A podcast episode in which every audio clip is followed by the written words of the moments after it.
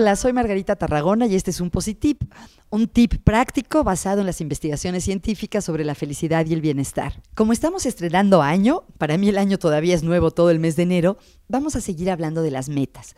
En este caso, el tip de hoy está dirigido a maestros, directores de escuela, a personas que trabajan en salones de clases con niños o adolescentes. Y se trata de crear equipos alcanzadores de metas o equipos alcanzametas en la escuela. Eh, ya sabemos que las investigaciones indican que si se comparten las metas con las personas correctas, es más probable que las logremos.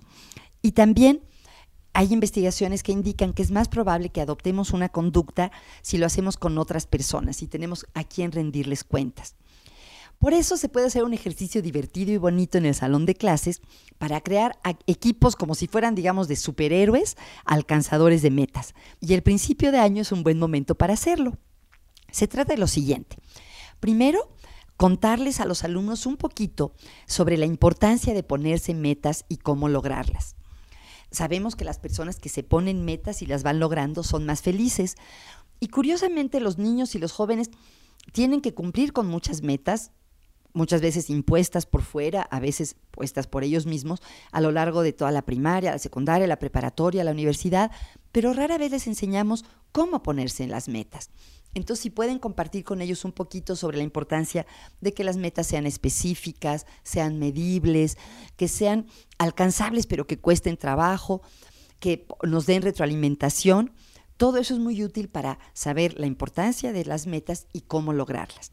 Una vez que hayan hecho esto, se les puede pedir a los alumnos que cada uno piense en una meta importante para él o ella, en, bien sea que tenga que ver con la escuela o de su vida personal, para este año, para el 2018 o lo que queda del año escolar en el 2018. Y se les pide que la escriban. Y después se asignan parejas o equipos máximo de cuatro personas. Y se les explica que su trabajo va a consistir en volverse un equipo para apoyarse mutuamente para lograr las metas que cada uno tiene y que lo que se diga en ese equipo no debe de compartirse con nadie más. Lo que se diga en ese equipo se queda en el equipo para crear seguridad psicológica y confidencialidad.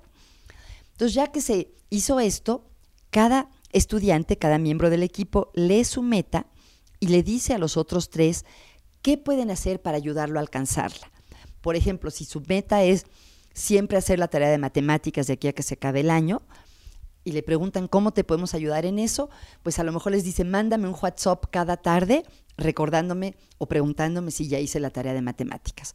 O a lo mejor le dice, pues a mí me ayudaría juntarnos a hacer la tarea de matemáticas todos los jueves. El chiste es que la persona que se puso la meta sea quien les diga cómo lo pueden apoyar.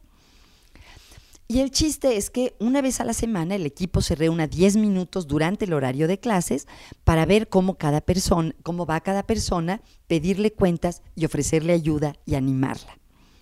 Este tip está inspirado en el trabajo de mi colega, coach especialista en metas Caroline Miller, y si quieren leer más sobre este tip, pueden meterse a mi página www.positivamente.com.mx y leer el blog sobre equipos alcanzametas en la escuela. Espero que este tip ayude a que ustedes y sus alumnos estén un poco más felices este año.